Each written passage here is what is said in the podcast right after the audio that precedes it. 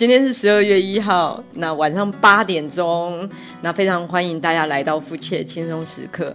那我们今天真的很开心，我们改到了八点的时段。那我刚刚一直在跟 Nice 讲说我很兴奋，因为这个时间就是一个趁热度的时间，所以我希望待会我们呃我们的房可以破百人，好不好？期待啦，期待，期待，好，期待可以这样。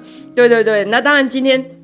我们很高兴哈，就是说可以来这边聊到我们今天的主题，其实就是怎么吃哦可以变有钱。那其实这本书呢啊，我们要聊的其实是一本书啦。那这本书其实叫做《这样吃会变有钱》。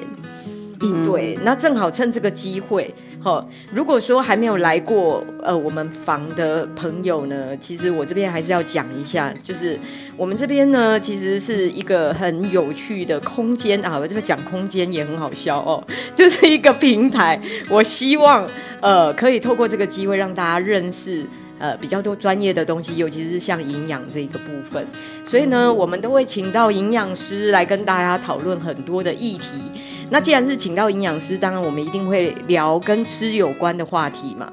嗯，好，所以我们今天当然就是要来好好的介绍一下我们的两位来宾。好，那。呃，第一位呢，如果有来过我们的房的，其实就很熟悉啦。就是我们呃，其实这两位应该都很熟悉。好，那我们先说第一位呢，是我们擅长将美食、健康、身材达到最佳平衡，好、哦，辅导过千人以上成功减重的达人养师 Jenny。嗨，大家好，Megan 好，Nice 好，很高兴今天第一次八点钟在这里跟大家见面，真的真的 非常开心，非常开心。好，那我认。至于乔登健康管理中心，好，那我觉得我们工作最大的乐趣呢，就是可以见证食物带来的力量。对，那可以把减重融入在生活当中，可以减肥不挨饿。对，然后还可以改善身体的很多、嗯、很多状况嘛。对，那今天的探讨的议题也还蛮有趣的，就是怎么吃变有钱嘛。那也很开心可以在这里跟两位分享。哦，谢谢，我们欢迎 Jenny。那第二位呢？呃，是我们广播客座营养师，然后社区营养卫教教育训练的讲师，然后是我们现在现呃国立台北护理健康大学的兼任讲师，我们 Nice 营养师，欢迎。嗨嗨，大家好，我是喜欢带大家吃出健康又 nice 的 Nice 营养师哦，很高兴在轻松时刻与大家一起来讨论今晚的话题哦。嗯，谢谢我们，谢谢 Nice 的 Jenny 哦，今天特地来，呃，不，应该说特别在这个时间跟大家一起分享。那今天呢，我们这本书其实是真的还蛮有趣的。嗯，那一般人很难想象哦，就是说真的这样吃能变有钱吗？哦，就是因为这是一个很大的问号嘛。如果可以的话，我也很希望靠吃。靠吃就可以变有钱，希望的。对对对，因为其实很难想象嘛，吼，就是吃可以吃出钱，吼。那所以我们今天会针对，呃，就是说这本书里面的四个面向，因为我有特别去整理出来，就是说，呃，我会比较好奇的，然后或者可以特别跟呃两位营养师一起讨论的一个内容的部分，所以我们会针对呃这些有钱人，哦，就是说。好，他的吃的时间啦，吼，那当然吃的内容，好，还有包括他们对运动的看法，或甚至他们运应酬的部分，他们也有一些策略性的方式。嗯，好，那当然一开始的时候，我先跟呃，就是说呃，这些朋友们，吼，就是说在我们房里的朋友们介绍一下，就是这本书它的作者。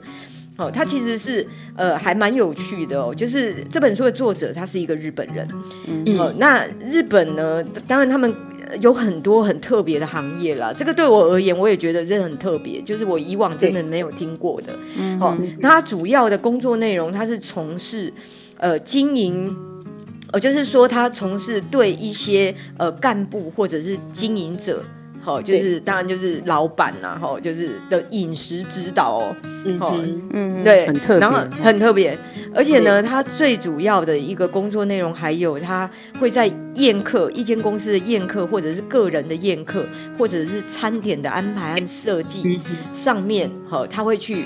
呃，去帮人家做这方面的事情，所以他是一个很特别的呃的人哈，也特别的职业。那呃，也因为他这样的一个职业，其实他因呃他会写这本书的原因，是因为他曾经跟一千五百位以上的成功人士吃过饭。嗯，好，那他当然就会整理出来哈，就是这一千五百位成功人士，呃，他们的一些吃饭的习惯呐，或者是很多的内容，他觉得很有趣的地方，他把它写出来。嗯，好，然后呢？呃，这个部分的话，他有特别哈，有一种感觉，就是说这些成功的人，因为他们可能有时候他的成功是一转眼哦，就是说对忽上忽下嘛，就像现在这个时机点有没有对那个疫情啊？嗯，对对对，本来讲说疫情后了，哎，结果又来了一个超厉害的那个变种病毒，哈，对，嗯，好，所以对，所以就是毕竟是这样子的关系哦，就是当然。做生意就很难嘛，哈，所以他就有讲，有的人是昙花一现啦，好，或者有的人因为步调太紧张，他就健康亮起红灯，嗯，好，所以他最后呢，他把。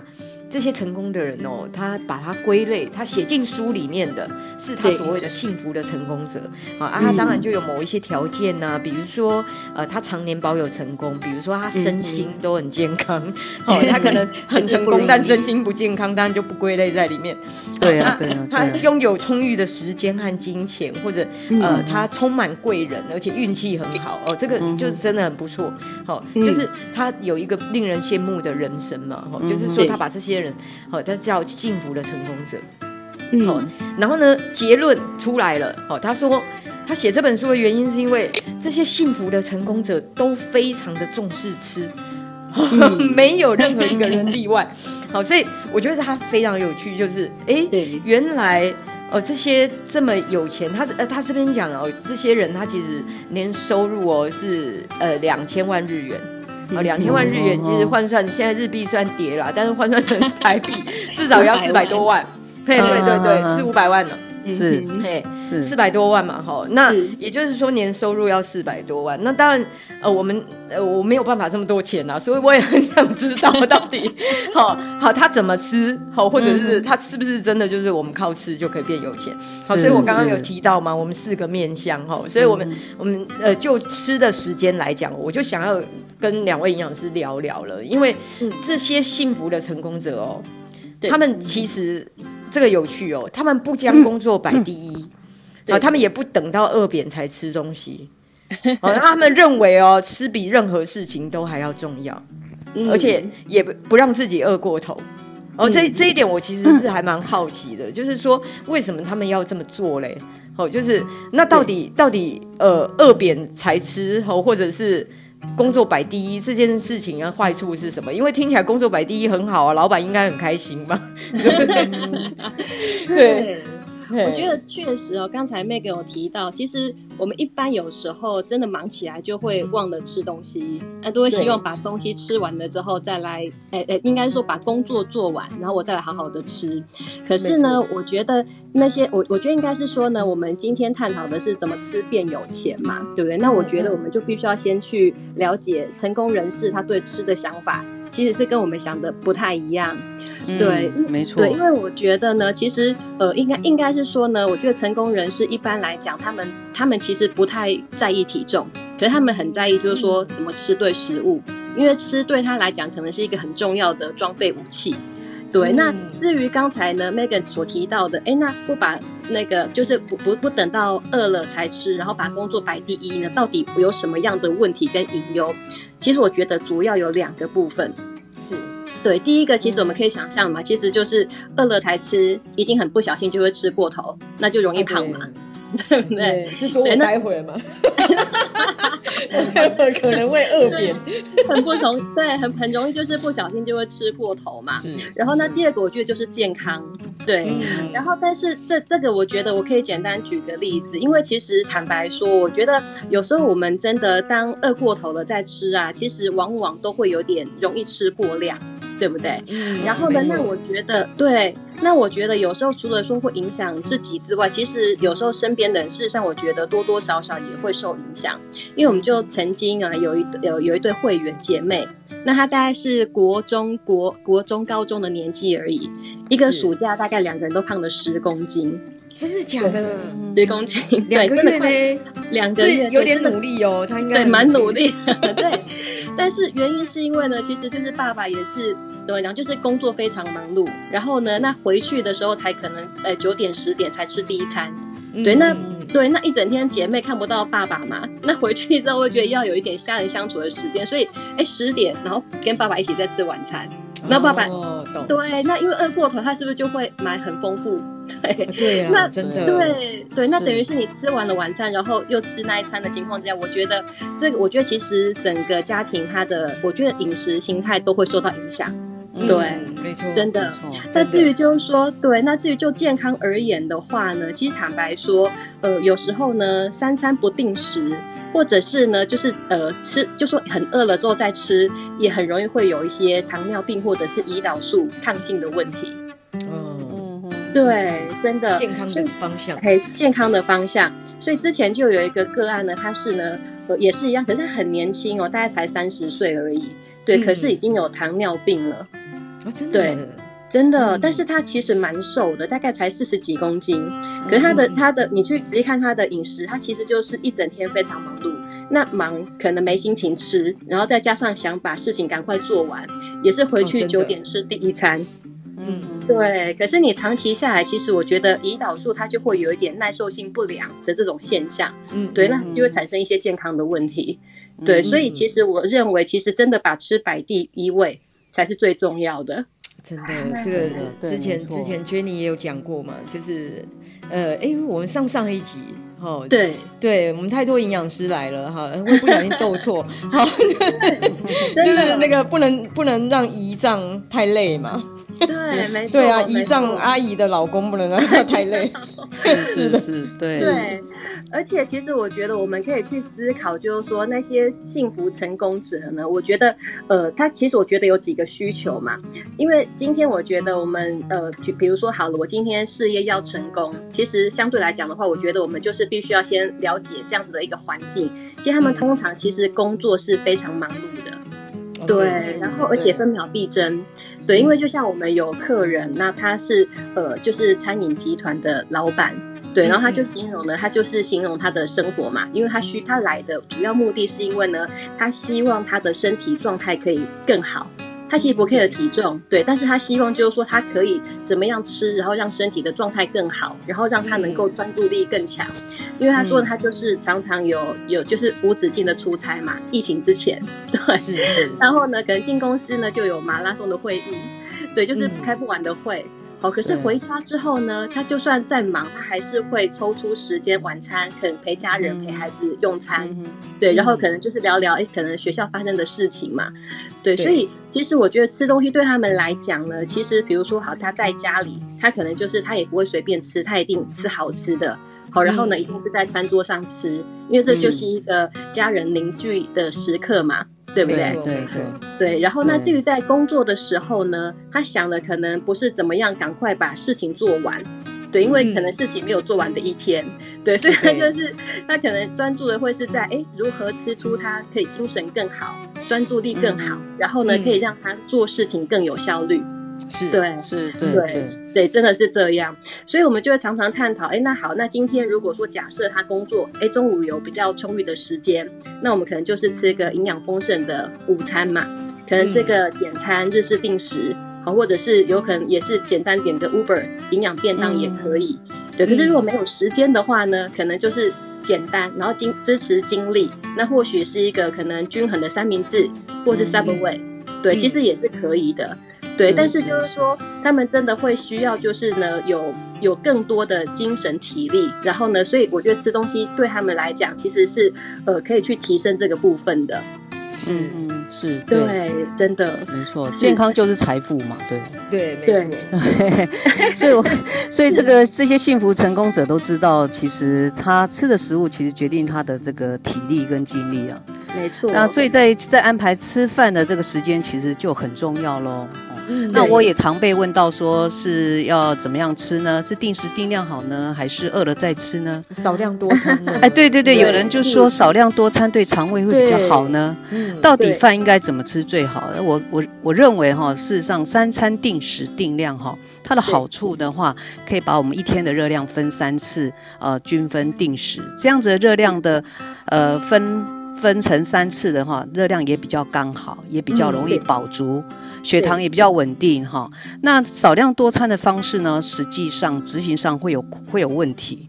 为什么？因为在食物的准备上面哈，也不是你你每次要准备什么，对，热量也不容易掌控啊，还容易过量变胖哈。所以我们想想以前呢，我们那个农业时代那些阿公阿妈，他们呃种田的生活，吃的都是简单的那个粗茶淡饭啊。对，其实日日出而作，日落而息。其实他们的身体做事都十分的健朗哦，都比我们还比我们还好。八九十岁还身体比我们还好，真 的真的。对，那他们三餐就是定时定量的吃饭，我想这才是养生保健的那个自然的定律。对，没错，嗯，没错，其实。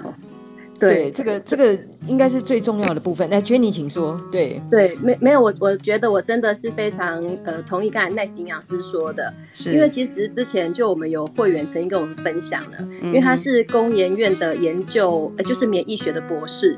对，然后呢，那基本上他就是每天呃时工作时间很忙嘛，要一直做实验，睡眠时间可能就五个小时哦。对，嗯、但是呢，嗯、但是他就是呢，就算再忙，他还是坚持他要自己煮。可能假日做不简单呢，对，不简单。对，那他，但是他平常很忙的时候，他可能就是简单煮，可能就是简单的青菜嘛。有时候可能夏天就生菜沙拉，那冬天可能简单煮个，比如说锅物啊、汤啊，然后配点肉啊、饭。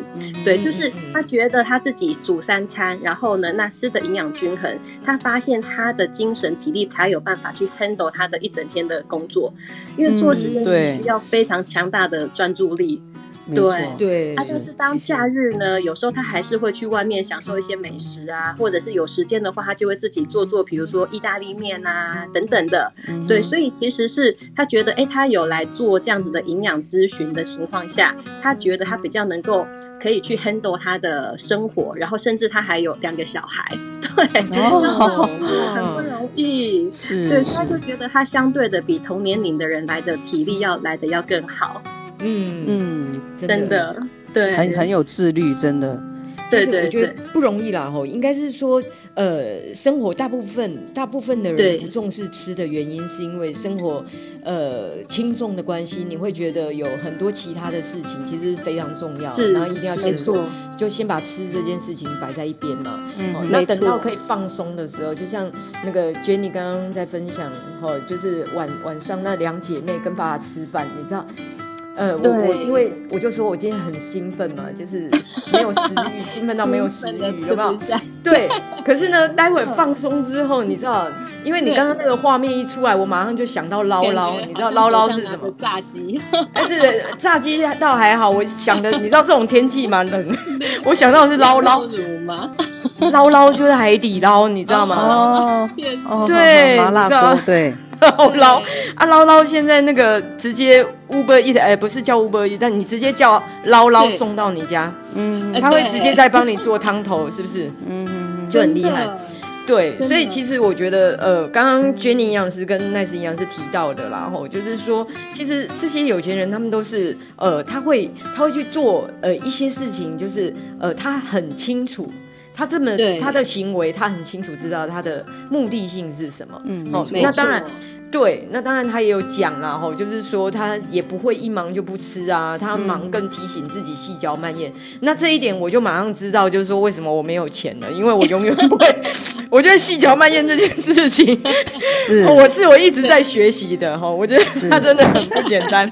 好的，你因为一直在进步的，真的真的，我现在已经到十五下了哦，我之前只有五下而已，我几乎是用吞的嘛。哎，我每次看那个日本大胃王的节目啊。我就觉得我差不多跟他们一样，哎、欸，他们其实真的就是用吞的，真的很厉害。那个那个要那个要注意一下，对对，真的真的，真的因为我发现哦，能够细嚼慢咽的人，他表示他对他的生活品质是重视的。没错，对，我不够重视我的生活。对，你要你要。你要现在要警觉这件事，因为这样的饮食才能够不过量，而且可以吃的比较长久，比较活得健康。好的，这样才有机会赚到钱啊！真的，这非常重要。我很想赚钱。是，那我这边就提了，事实上细嚼慢咽对我们身体健康的影响哈，我这里举一个发生在那个美国的一个真实的一个事件哈，有一个美国人叫傅列切啊，他不到四十岁了，他就老态龙钟，然后数疾缠身，没办法工作。那所有的 真的啊，所有寿险对。寿险公司都拒绝他投保。啊，他的医疗啦、药物啊都没办法改善他的健康。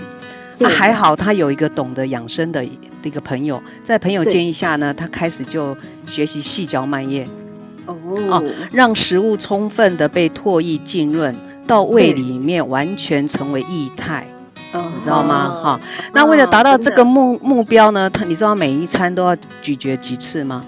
几次？三十？好奇。哦，两千五百下哦，一餐哦，五百下一餐，是啊，那吃东西，而且他吃东西哈，只喝微量，而且甚至不喝任何的液体哦。嗯，是。那这个美国人呢，就渐渐渴望那些重口味那些菜呀菜呀，像点心啊、咖啡、茶酒，他反而偏好各种简单天然的食物。真的。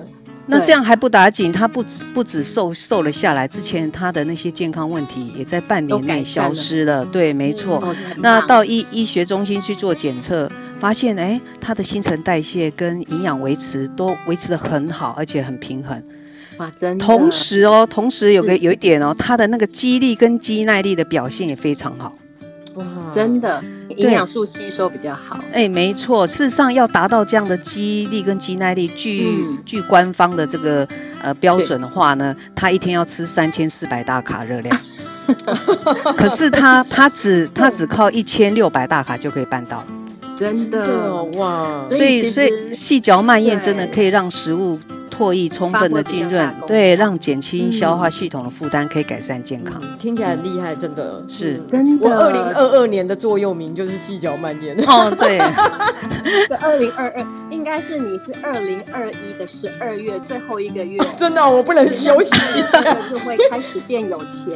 真的 是是。听到有钱两个字，我觉得那个动力都来了。才有机会赚到钱，是。对，可是我真的很认同刚才 Nice 营养师所提到的，因为其实你吃太快、狼吞虎咽的时候，其实身体是不太会感觉到有饱足感的。嗯哼，对，所以因为基本上呢，我们吃东西进去呢，身体是透过两个方式告诉大脑我吃饱了。第一个就是你食物把胃撑大嘛，对不对？然后呢，那它就是反射到你的那个大脑，告诉你，哎，现在有在吃东西哦。好，然后呢，嗯、就是好，然然后然后呢，就是有饱了才会停下来。那第二个就是血糖的回升。好、嗯，可是这两件事情基本上大概都要十五分钟以上。对，哦、所以也就是说，也就是说，如果我今天吃东西，我先姑且不管我咀嚼几下，我如果吃低于十五分钟，基本上你身体是不会感觉到有饱足感的，那你就会继续吃。嗯嗯，所以其实有有研究有发现呢、啊，慢慢吃呢，其实可以减少大概摄取五十到八十八大卡，嗯、这样其实也不少哎、欸，真的。对，其实其实听起来好像不多，可是其实你换算下来，如果说我们一公斤是七千七百卡的热量嘛，对不对？嗯、那其实这样子大概等于是三个月，你可能是胖一公斤，或者是瘦一公斤。哦，对。取决在有没有细嚼慢咽这样。对，所以吃饭时间最好二十分钟。对，所以最好上二十分钟。是。以上，对，以上。二十分钟吃一桌的热菜，这也还是快快啦。就是说，可能一个正常的便当，或者说一个正常的一餐，对，对，就是十五二十分钟啦。也就是说，你每每一口咬二十到三十次的话，那么用餐就会超过二十分钟。所以你要保持咬二十次到三十次。其实是，而且真的比较能够吃出那个食物的美味，然后又可以降低很多一些慢性病的风险，尤其是糖尿病跟心血管。那我们知道这两个疾病其实都是最花钱的。哦，没错，对，没错，而且没赚到钱就花钱了。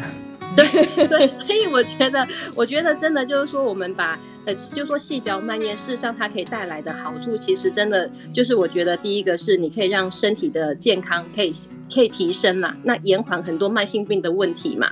然后呢，而且你可以就是让自己安静的，稍微你十五二十分钟就当成是你你安静的片刻。其实我觉得也是心理沉淀嘛，那身心灵可以达成一个平衡，等一下你才会有力气再继续努力工作上班嘛，才会发挥你的创造力，对不对？你知道我我我现在就是有一种感觉，就是两位现在都是在对我说，那种感觉你必须 哦要好好的这样子慢慢慢的吃，不要再吃那么快了，这样。好像有有被咨询的感觉，OK，哦，所以其实应该是说，我觉得这些有钱人他们可能，呃，在在我看来啦，然后我觉得可能包括听两位这样分享之后，我觉得其实他们真正变有钱，呃，应该不只是在食物上，我觉得他们其实是非常擅长自我管理的。是，就是说吃这件事情其实就是他的自我管理的一个部分。